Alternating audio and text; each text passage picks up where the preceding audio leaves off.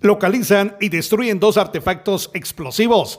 Policías de Ditae acudieron a la aldea de Cuarto Pueblo, Ixcán, Playa Grande, Quiché, donde localizaron dos proyectiles de artillería calibre 75 milímetros de alto poder explosivo, diseñados para proyectar metralla hasta 100 metros tomando las medidas de prevención, han sido destruidos en diferentes lugares, aislados de la población para evitar daños.